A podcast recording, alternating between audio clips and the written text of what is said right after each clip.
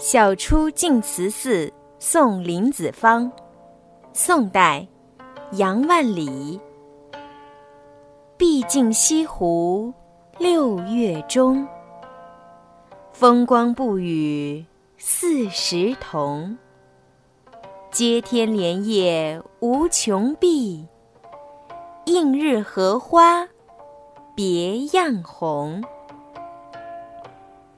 西湖六月的风光到底和其他时候的不一样。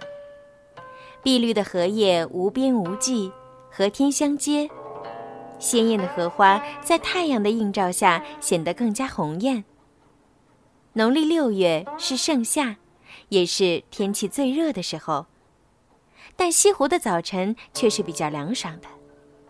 诗人早上起来送友人，看到旭日东升，照在湖上。荷叶长得十分茂密，几乎布满了湖面，而朵朵荷花盛开，鲜艳的点缀在碧绿的荷叶上。这幅接天映日、红绿相间的美景，和一般的荷塘景色大为不同。此时是西湖四季景色中最迷人的一段，诗人和友人一起深深陶醉其中。